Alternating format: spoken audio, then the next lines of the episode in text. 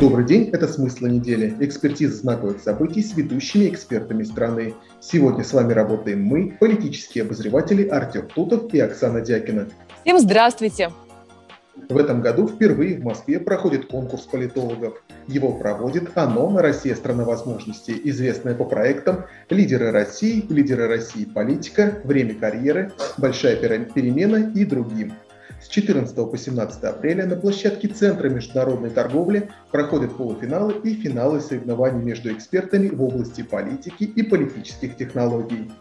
На этапе регистрации поступило больше 8 тысяч заявок на участие от политологов со всей страны. По итогам дистанционного отбора и контрольного тестирования участие в полуфинале примут 277 человек. Победители конкурса получат персонального наставника и право на участие в образовательной программе и стажировке. На конкурсе работает и участвует наш политический обозреватель Оксана Дякина. Оксана, поделись впечатлениями. Артем, я прямо сейчас веду трансляцию с нашего конкурса политологов, а, который проходит здесь вот уже несколько дней. Эмоции, массы. Я все дни активно, как участник, работаю на площадке.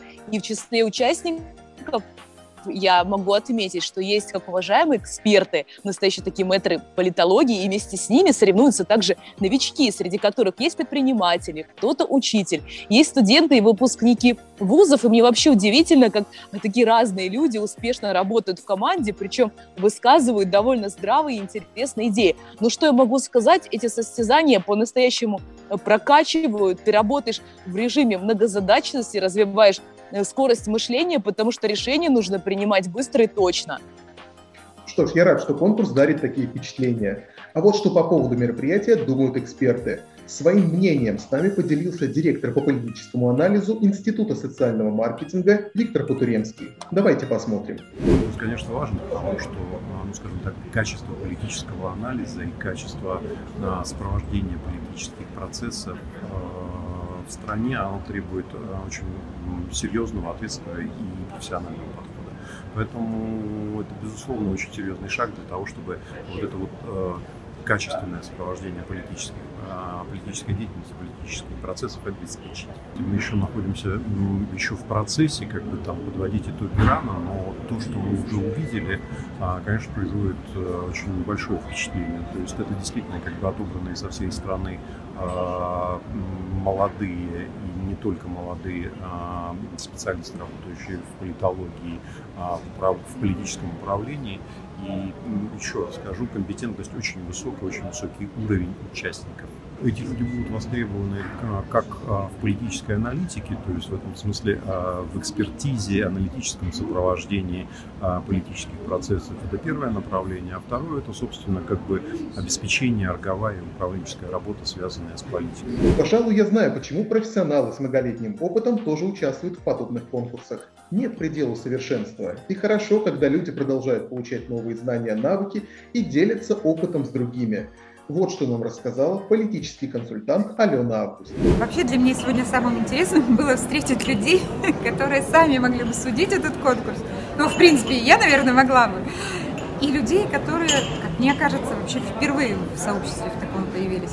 И это круто на самом деле, потому что а, вот для меня лично всегда самое страшное, если я вдруг стану таким мэтром-мэтром. Это самое противное, что можно представить в жизни, потому что когда ты думаешь, что ты достиг вершины, ты уже все, ты внизу.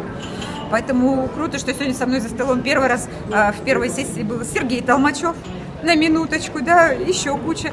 Здорово, что, э, наверное, об этом нельзя говорить, но среди оценщиков очень много друзей. К сожалению, конечно, я не попаду к ним за столы, потому что это запрещено правилами конкурса, поэтому нас тусуют так, чтобы были незнакомые только оценщики.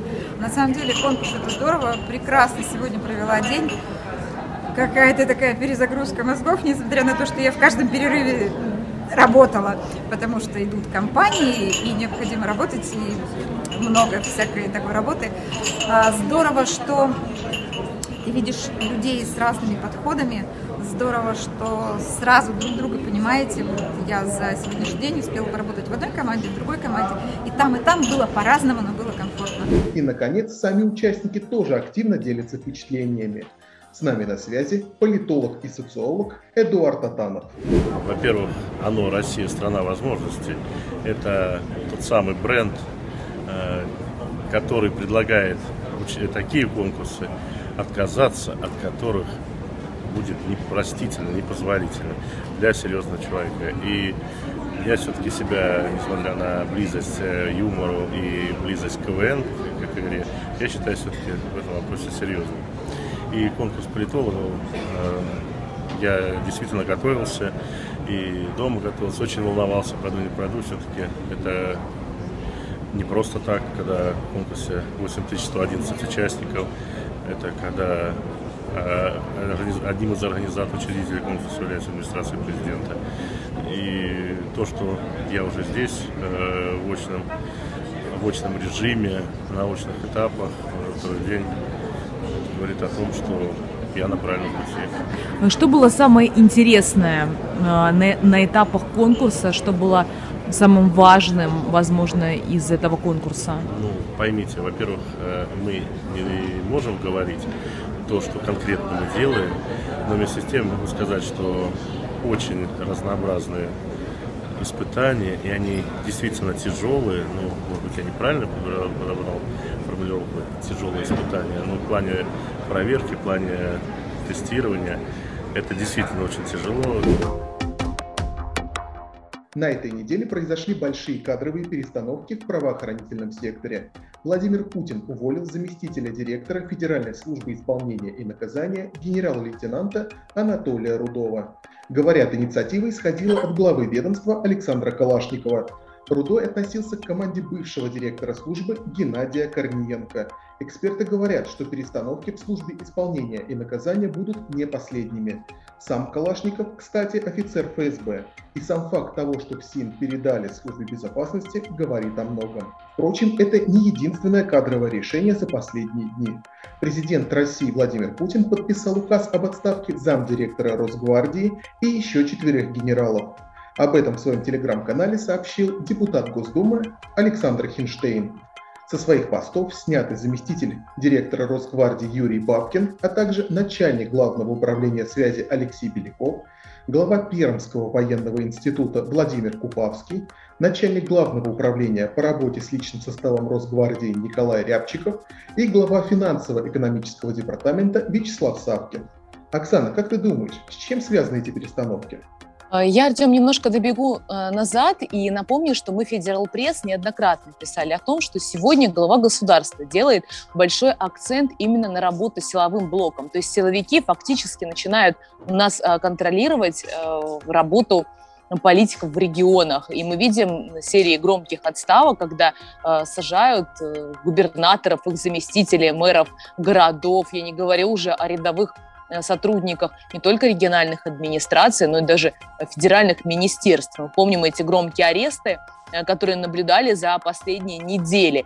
Причем э, есть случаи, когда просто глав регионов продолжают снимать с должностей. То есть в субъектах происходит такая большая кадровая чистка, и Э, я думаю, что она продолжится, и в списке кандидатов на отставку еще хватает имен. То есть, э, как мне кажется, правоохранительные органы взялись за борьбу с коррупцией как никогда.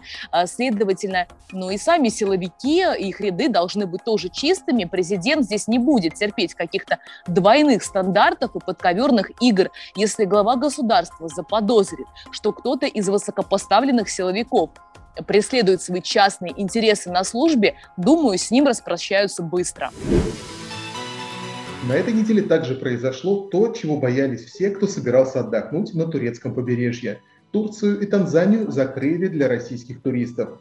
И это вызвало серьезные волнения. Если с самим фактом отмены отпуска за границей смириться можно, то с вопросом о возмещении денежных средств проблематично – Кому-то возвращают деньги за путевки, другим же предлагают перенести отдых на менее, так сказать, пандемийное время. А, многие россияне были готовы изменить свои планы и отправиться на отдых в Россию, но и здесь их ждало разочарование. Стоимость майских туров на юг страны подскочила на 20-25%, а в Сочи и вовсе на 112%. Оксана, многие видят в закрытии границ ответ на встречу Эрдогана и Зеленского. Как ты думаешь, есть ли в этом зерно истины? Но главное, что будет с российскими туристами? А я думаю, конечно, внешнеполитический фактор здесь э, имеет место быть. И действительно, встреча Эрдогана и Зеленского, то есть такие вот поклоны да, в сторону Украины со стороны Турции, они могут э, сыграть свою определенную роль в этом решении Российской Федерации, но все-таки я бы видела в этом экономическую составляющую. Ты совершенно верно отметил, насколько у нас подорожали туры. Майские праздники у нас – время, когда люди часто уезжают из своих городов на отдых. Я думаю, что вот здесь как раз-таки кроется та самая причина, э, почему возможно. У нас приняли решение ну, хотя бы на мае не пускать россиян в Турцию. Я думаю, что это временная мера, и, скорее всего, э, к лету этот запрет будет отменен. В завершение хотелось бы вспомнить о еще одном важном событии недели – в Москве прошло заседание Президиума Госсовета, которое в режиме видеоконференции провел сам президент. Как мы предсказывали, заседание было посвящено повышению доступности и качеству социальных услуг. Оксана, жизнь россиян делают лучше последние 30 лет, но добиться серьезных успехов не удается до сих пор. Удастся ли это сделать благодаря реализации национальной социальной инициативы? Что может поспособствовать этому? Но мне хочется верить, что у нас, э, раз Михаил Мишустин, он так активно взялся за эту работу, за работу в социальной сфере, э, мы видим, что сейчас в течение апреля готовится проект нового социально-экономического развития страны и новый общественный договор. Э, по сути дела, Татьяна Голикова взяла на себя работу по созданию такого общественного договора с россиянами. То есть, по сути, это огромное переформатирование всего социального блока, когда делается акцент на граждан как потребителей этих социальных услуг. То есть власти хотят, чтобы по сути дела, все основные ключевые услуги, такие как а, пенсии, различные пособия, просто граждане получали по одному клику в электронном виде максимально удобно, просто и быстро. Я думаю, что ну, какие-то шаги уже начали делаться в этом направлении. Вероятнее всего, их э, все-таки довершат э, до ума, и мы увидим какие-то конкретные решения э, в послании президента. И что еще важно, то, что мы видим, что губернаторы, главы регионов подключились к этой работе, и, скорее всего, мы увидим какие-то конкретные важные региональные предложения по социальному блоку. А это были смыслы недели. Мы продолжаем анализировать события в России и за ее пределами. Следите за нашими выпусками, будет интересно. Присоединяйтесь к нам, делитесь своим мнением о смыслах недели в комментариях. Подписывайтесь на наш YouTube-канал, чтобы быть в курсе новинок. Сказывайте наши рубрики своим родственникам, друзьям, чтобы они тоже оставались в курсе событий. Ставьте лайки и не пропустите новые видео. До новых встреч!